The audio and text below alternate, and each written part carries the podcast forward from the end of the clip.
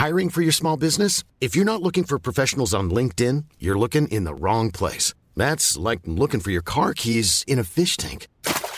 LinkedIn helps you hire professionals you can't find anywhere else, even those who aren't actively searching for a new job but might be open to the perfect role. In a given month, over 70% of LinkedIn users don't even visit other leading job sites. So start looking in the right place. With LinkedIn, you can hire professionals like a professional. Post your free job on linkedin.com slash people today.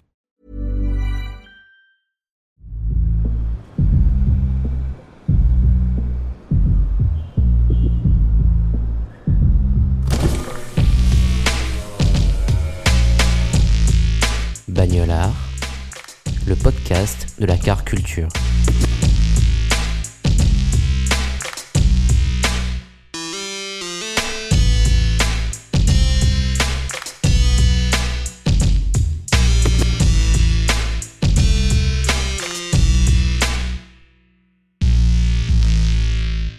Salut à tous, salut Quentin, merci pour euh, l'invitation.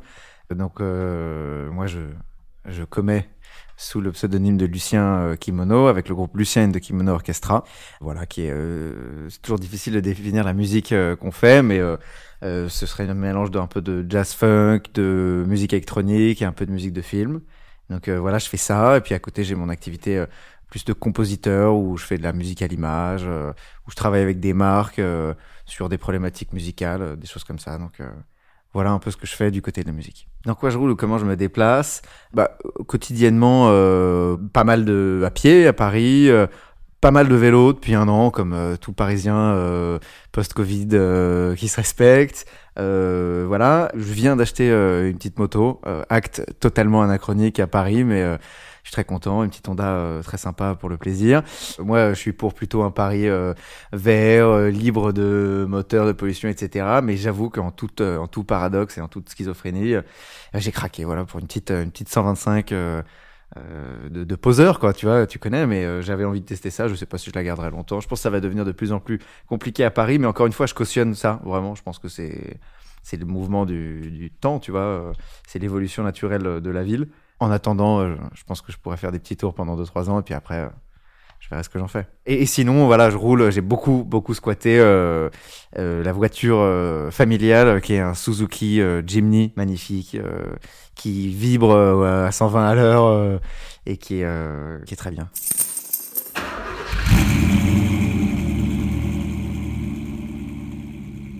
Ce que j'aime bien rouler et ce qui me plaît dans le fait de rouler.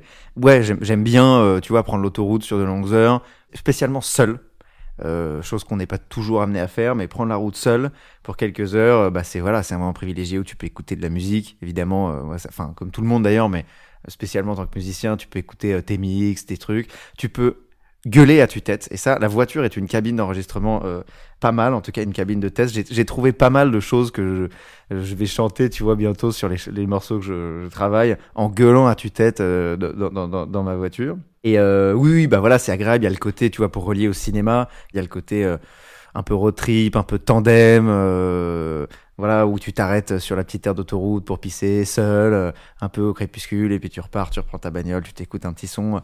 Voilà, euh, ouais, ça c'est quand même, euh, c'est c'est quand même des bonnes sensations. euh, ça me déplaît pas. Il y a complètement un charme cinématographique aux aires d'autoroute. T'as instantanément l'impression d'être dans un blier ou un tavernier, euh, tu vois. Enfin non, le mec vit dans un film, c'est parfois c'est juste nul et il y a du monde et voilà. Mais ouais, je suis pas ennemi du petit sandwich triangle qui a toujours le même goût, euh, de la petite pause, euh, tu te, dégourdis puis après tu, repars vers ta destination euh, où une personne bienveillante t'attend avec un petit dîner et une petite bouteille de rouge. Ça, ça fait pas de mal, tu vois. Qu'est-ce que la voiture représente pour moi? Des sentiments, disons, assez paradoxaux parce que, disons que j'aime de manière générale, euh, tu vois, le- l'esthétique des bagnoles, les bagnoles dans les films. euh, Moi, c'est sûr, je la relie surtout à ça, ma culture ciné et tout. Après, euh, objectivement, j'ai jamais été un énorme connaisseur de voitures. J'ai jamais fantasmé non plus sur ah, je vais bosser dur pour me ruiner, pour m'acheter telle ou telle bagnole, etc.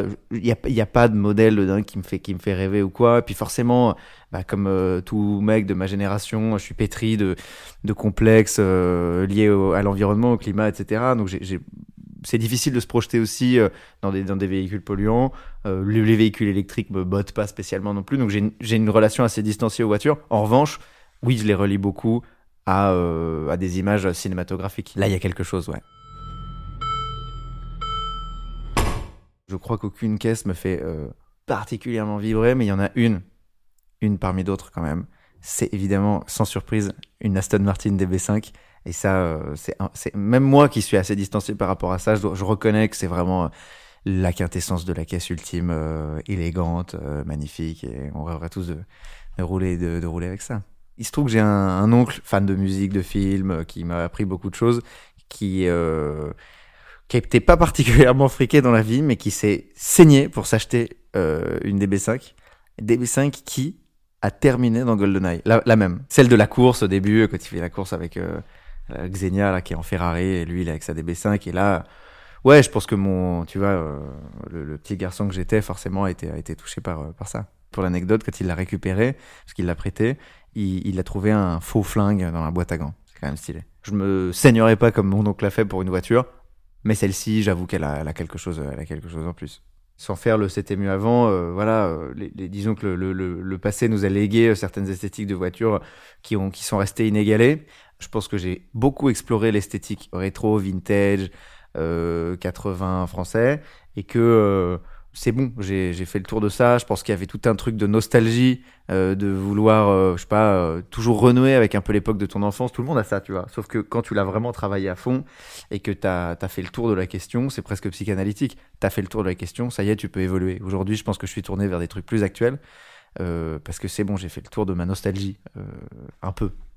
Pour ce qui est de l'électrique, bon, disons, je, cautionne l'évolution, même si à un moment donné, euh, la voiture électrique, c'est pas non plus la solution ultime euh, à, la question environnementale. On- enfin voilà, on connaît les histoires de batterie, etc. On se demande parfois s'il est pas mieux de garder sa caisse euh, vintage et de rouler de temps en temps avec que de se la péter avec une Tesla qui a demandé mille fois plus de- d'efforts énergétiques et en matériaux, etc. pour la construire.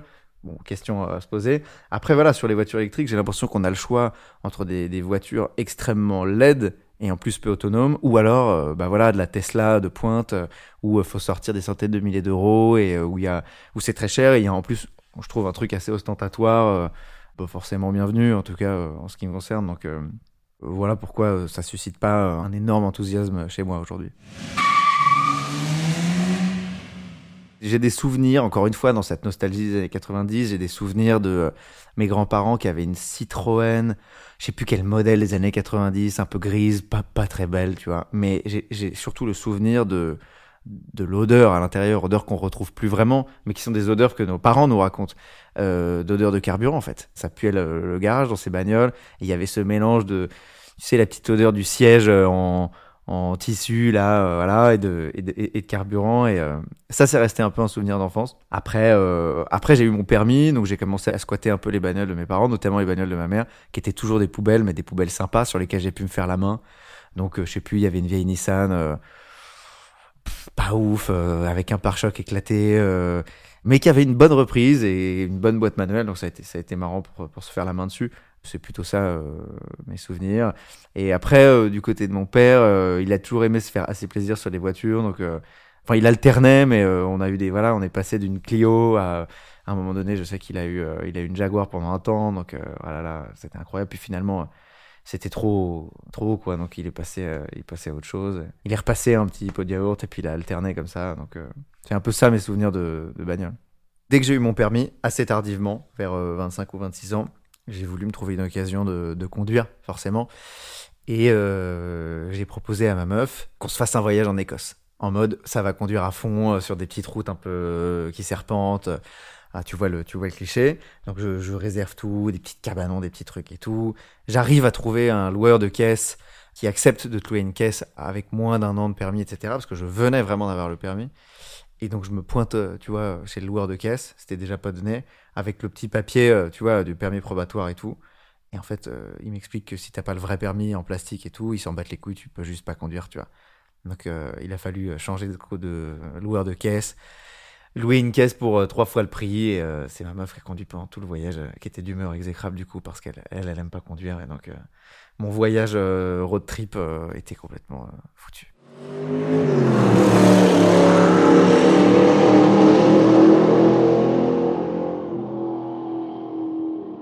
Est-ce qu'il y a des scènes avec des voitures qui m'ont particulièrement marqué au cinéma? Oui, il y en a plein. La, voiture, c'est un peu comme euh, la cigarette, la voiture dans le cinéma, tu vois. C'est quoi qu'on en pense. Il y, a vraiment des moments iconiques du cinéma euh, qui mettent ça en avant. Euh, c'est tellement vaste que ce serait difficile d'y répondre comme ça. Mais si j'ai des scènes qui me viennent, oui, il y a hum, par exemple Duel il me semble, le premier long métrage de Steven Spielberg. Je dis peut-être une connerie, mais je crois que c'est vraiment son premier long métrage. Euh, mec qui se fait courser dans le désert par un camion. Je me souviens même plus du modèle à la bagnole, mais je me souviens que c'est un film qui ne met qu'en scène des, des, véhicules. Tu vois jamais vraiment les, personnages. Donc euh, c'est marrant. Hier, j'ai revu Somewhere de Sofia Coppola où il fait le tour de toute la scène du début. Elle est dédiée à mec, c'est le l'acteur américain qui s'emmerde à LA. Et il fait il fait des tours de piste avec sa sa Ferrari noire. Euh, je trouve que c'est une, une, belle scène d'intro. Quadros, il y a tellement de scènes, il y a tellement de scènes de bagnole.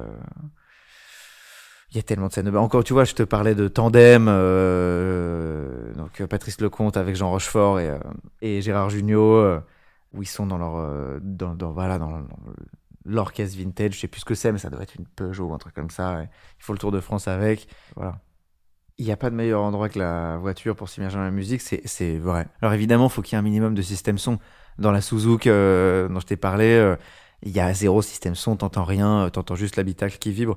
Mais quand t'as un, un bon système son dans une bonne bagnole et que euh, personne ne préempte la playlist et que tu peux écouter ce que tu veux, oui, c'est moi je trouve que c'est le kiff ultime. Et d'ailleurs, c'est l'endroit. Mais beaucoup de musiciens te le diront, c'est pas très original. C'est le meilleur endroit pour euh, tester tes mix, pour tester des nouveaux morceaux, tester des masterings, des trucs comme ça.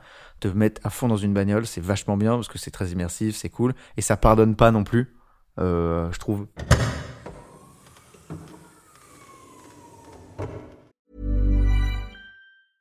Ready to pop the question? The jewelers at BlueNile.com have got sparkle down to a science with beautiful lab grown diamonds worthy of your most brilliant moments. Their lab grown diamonds are independently graded and guaranteed identical to natural diamonds, and they're ready to ship to your door. Go to Bluenile.com and use promo code LISTEN to get $50 off your purchase of $500 or more. That's code LISTEN at Bluenile.com for $50 off. Bluenile.com code LISTEN.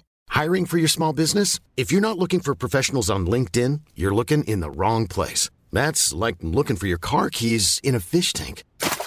LinkedIn helps you hire professionals you can't find anywhere else, even those who aren't actively searching for a new job but might be open to the perfect role. In a given month, over 70% of LinkedIn users don't even visit other leading job sites. So start looking in the right place. With LinkedIn, you can hire professionals like a professional. Post your free job on linkedin.com slash people today.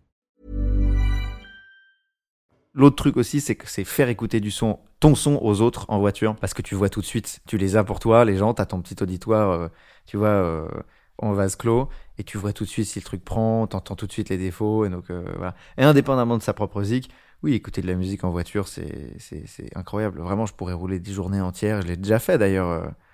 Je pense à un road trip notamment avec un pote qu'on avait fait aux États-Unis, Chicago, Nashville, Memphis, Saint-Louis. Enfin, tu vois vraiment le, deep deep américain. on faisait qu'écouter de la tout le temps. C'était c'était. Et d'ailleurs, on allait d'un point musical à un autre. C'était ça le but du road trip, mais c'était incroyable.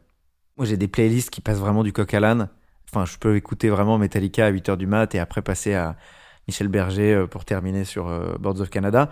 Mais justement, euh, Boards of Canada, par exemple, sans surprise, en voiture, ça, ça marche très bien. Tous les gens qui connaissaient pas, qui j'ai mis du Boards of Canada en voiture, ont été conquis. Ça, c'est bien, c'est un intérêt aussi. Faire des, enfin, parfois, c'est difficile d'amener les gens vers un univers musical. Tu veux leur faire découvrir quelque chose. la voiture est un contexte privilégié, je pense, pour faire découvrir de la musique aux autres. Parce qu'ils n'ont pas vraiment le choix et qu'ils ont le, le, clip visuel de la route qui défile qui fait passer euh, plus facilement les émotions que tu cherches à leur montrer dans, dans la musique. Oui, euh, Passion débile pour Metallica, euh, c'est mon groupe préféré. Ça s'entend pas trop dans ma musique. J'ai l'impression, mais euh, il y a peut-être que moi qui vois ça, que ça se voit un tout petit peu dans les covers des EP, de mes EP, euh, faites par un mec super talentueux qui s'appelle Antoine Duruflet, dans le côté dessin, tu vois, scène un peu Master of Puppets, euh, euh, Ride the Lightning, enfin ces albums Metallica. Au fond, je pensais un peu à ça en, en, commanditant les pochettes, mais en vrai, la référence est très très très euh, diffuse. Tu vois, c'est comme les bagnoles. Je crois pas que je me, je me liquéfierais devant devant aucune bagnole. Je crois pas que je me liquéfierais devant un quelconque musicien, sauf Metallica, où je deviendrais instantanément une groupie de 12 ans qui défaillit à la vue de ses idoles. Alors, est-ce que la route nous plaît, enfin, rouler avec le groupe nous plaît? La vérité est que euh, la plupart du temps, en fait, on est en train ou si on va ailleurs en Europe ou quoi, on est en avion, etc. Donc, il n'y a pas ça. Mais quelquefois, on a eu l'occasion de partir en bagnole euh, et c'est mythique, évidemment, parce que là, on est encore plus dans la mythologie du groupe qui prend la route avec sa bagnole, où on chante des conneries à tue-tête, où on raconte des conneries jusqu'à devenir dingue. Et parce qu'il y a, y a cette ambiance-là quand tu es avec ton groupe, tu t'es tellement lâché artistiquement, en répète, en machin et tout, qu'il n'y a plus aucune barrière en fait. C'est des gens avec qui tu t'es montré dans ta stricte intimité. Et donc du coup, quand tu es en bagnole avec des gens où il n'y a plus aucune barrière, euh, bah, ça devient n'importe quoi et c'est très agréable. Et tout ce temps qu'on est, on a évidemment un fantasme euh, très classique du groupe euh, émergent qui est celui du tourbus. Fantasme non éprouvé pour le moment, qui à mon avis se, se fane assez vite. Quand tu as fait un peu de tourbus, je pense que tu ça te gonfle assez vite. On a fait beaucoup de festivals, on a joué dans beaucoup de festivals avec le groupe, et on était souvent un peu en, première partie d'énormes groupes qu'on connaissait ou pas euh, personnellement. Et c'est toujours dingue. Toi, tu, vois, tu fais ton concert, puis après, bah, tu restes là, un peu dans les backstage, ou tu rentres à l'hôtel ou quoi, et tu vois les autres groupes qui jouent après toi, certains énormes, qui eux sont dans ce monde parallèle où ils arrivent en bus, ils sortent du bus, euh, ils jouent, et puis ils re-rentrent dans leur bus, et puis ils repartent. Et t'as l'impression d'avoir affaire à des espèces de, à cette espèce de gang qui est là itinérant pendant que toi t'es là dans ton hôtel ton truc ce qui est génial aussi tu vois mais euh, quand tu vois les infrastructures déployées pour certains on a beaucoup joué tu vois euh, un peu avant des des Lompal ou des l'impératrice ou des trucs comme ça et quand tu vois les infrastructures qui sont déployées surtout pour un mec comme Lompal à l'époque où il était crête de je viens de sortir mon disque et tout tu te dis ouais putain on n'est vraiment pas dans le même game et ça doit être gaulerie de d'être en tourbus quoi. Bah je pense que Metallica n'utilise plus de tourbus pour eux-mêmes qui sont toujours en hôtel, en machin et tout. Quand t'es à ce niveau-là, tu dors juste dans des, dans des, dans des Sofitel. Et puis, euh, et puis par contre, je pense que ouais, euh, je l'ai vu dans, dans, dans, leur tournée, dans les trucs et tout. Je pense qu'il y a, euh, c'est même plus des tourbus, mais il y a énormément de camions en fait pour toutes leurs. Ils, font eux-mêmes leurs euh, scénos. Donc par exemple à Bercy ou leur, leur tournée récente, ils se mettent au milieu de, du stade au lieu d'être sur la scène. Donc en fait, ils viennent avec leur propre tréteau pour faire leur scène, leurs éclairages. Ils viennent avec tout. Et du coup, je pense qu'il y a vraiment des dizaines de camions. Pour l'anecdote, le Tourbus et Metallica euh, ont, une, euh, un lien tragique. C'est que Metallica ont perdu leur premier bassiste euh, légendaire, Cliff Burton, dans un tourbus. Ils étaient en tournée, je sais plus, au Danemark ou en Europe de l'Est, et ils ont, le tourbus a, glissé sur une plaque de verglas. Et personne n'a vraiment rien eu, à part quelques bris de d'eau ou je sais pas quoi. En revanche, leur bassiste qui dormait au fond du bus est décédé. Et donc, je pense qu'il y a toujours eu Enfin, j'imagine qu'ils ont un lien un peu, un peu compliqué avec, euh, avec ça, quoi. Si la route inspire ma, musique, en tant que sujet, pas spécialement. Justement, pour parler de Metallica, je vais pas faire un morceau qui s'appelle Wherever I May Roam, où c'est euh, genre, euh, vas-y, on est des riders. Quoique ça peut arriver, mais pour l'instant, non. En revanche, la route, en tant que, bah voilà, moment un peu introspectif où tu es en bagnole, tu regardes le paysage et tout, forcément, ça peut nourrir des idées de toute façon, s'ennuyer, euh, l'ennui euh, est très nourricier. Moi, je me suis beaucoup ennuyé quand j'étais petit. Je relie beaucoup ma créativité à ça. Et euh, donc, s'ennuyer en caisse donne des idées. Et c'est ce que je te disais au début, quand tu es tout seul et que tu te retrouves à gueuler des espèces de refrains improvisés dans ta bagnole et tout, et qu'à la fin, tu te dis, ah, ça, c'était pas si mal, c'était pas si mal et tout. Bon, bah, ça, ça peut le nourrir, ouais. Moi, je me déplace jamais dans une voiture s'il n'y a pas le frigo à champagne. Je rigole, mais tu vois, lien aussi avec la fameuse DB5 dans GoldenEye, il y a le frigo à champagne pour Money Penny un moment. Euh, non, l'accessoire, euh, sans rentrer dans des accessoires euh, qui seraient bateaux, de dire ouais, le chargeur d'iPhone, le truc, le machin. Il y a un truc que j'aime bien, tu vois, dans la vieille Suzuki, dans la vieille Suzuki à ma mère, c'est le lecteur cassette, où il n'y a que le lecteur cassette. La radio marche pas vraiment, il y a rien d'autre, et donc là, euh, les petites cassettes que tu as gardées un peu de quand tu étais petit ou que t'as piqué à tes grands-parents ou que t'as chiné à droite à gauche deviennent redeviennent des outils du quotidien. J'ai pas mal fait de la route avec cette bagnole. Et en fait, j'avais pas d'autre choix que d'écouter des, des cassettes, quoi. Et donc euh, là, tu rentres dans un game de poteaux qui te font tiens, ça j'ai une petite cassette pour toi.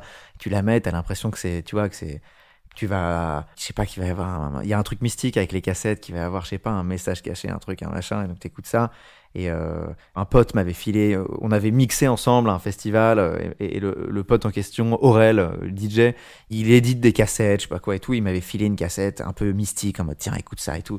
Et j'avais fait de la route en Normandie pour aller dans un autre truc, et donc j'étais tout seul, de nuit, dans la petite Suzuki, sur le, une nationale avec son père, en écoutant la petite cassette mystique, où parfois j'avais l'impression qu'elle était jouée à l'envers, tellement c'était chelou ce qu'il jouait, et là, là il y a eu un moment, ouais, il y a eu un moment là.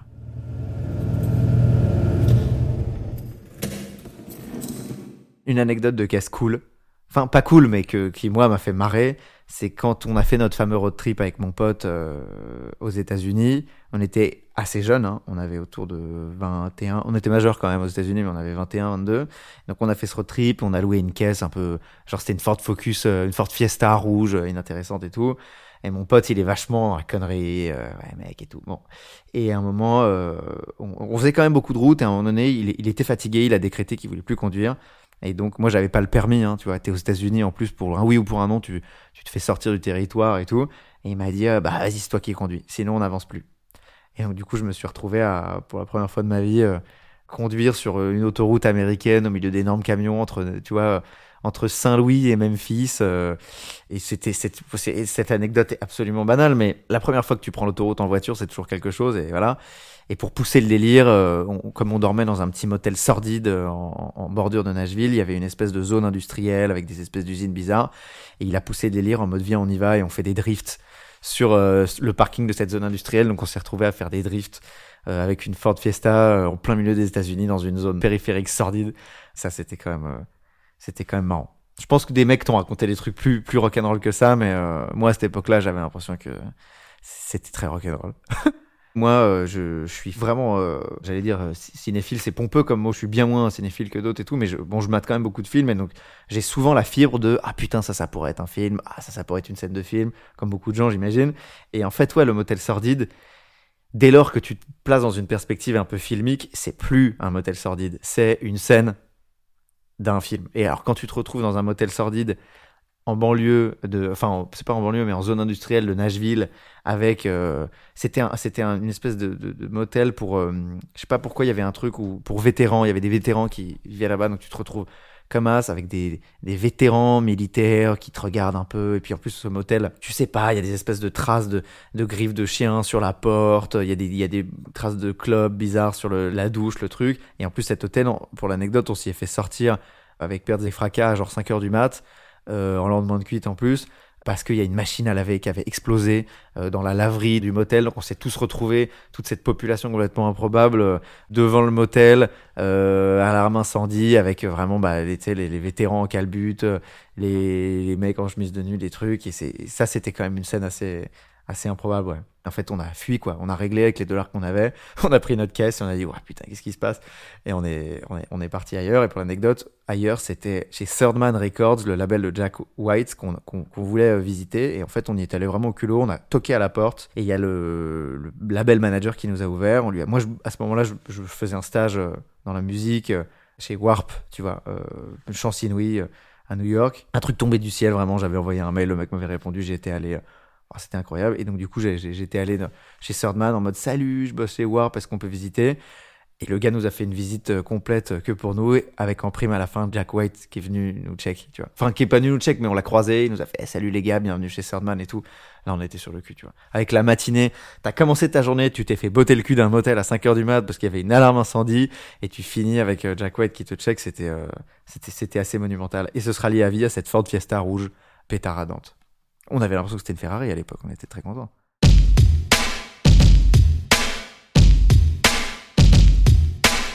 Vous avez aimé cet épisode? Avant que l'invité vous livre sa définition du mot bagnolard, rendez-vous sur le lien dans la description pour faire un don au podcast.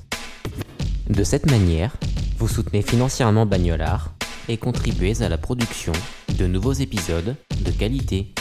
Vous pouvez aussi vous abonner au podcast, le suivre sur les réseaux sociaux ou même laisser un avis positif sur Apple Podcast afin de faire connaître Bagnolard. Merci.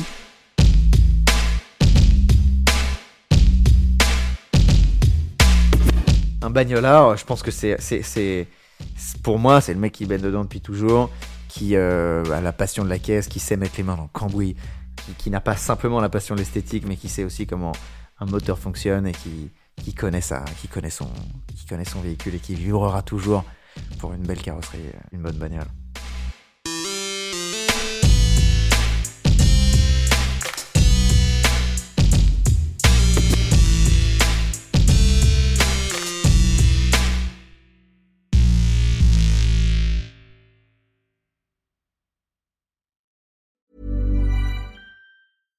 Hey, it's Paige DeSorbo from Giggly Squad. High quality fashion without the price tag. Say hello to Quince. I'm snagging high-end essentials like cozy cashmere sweaters, sleek leather jackets, fine jewelry, and so much more. With Quince being 50 to 80% less than similar brands. And they partner with factories that prioritize safe, ethical, and responsible manufacturing. I love that. Luxury quality within reach. Go to quince.com slash style to get free shipping and 365 day returns on your next order. Quince.com slash style.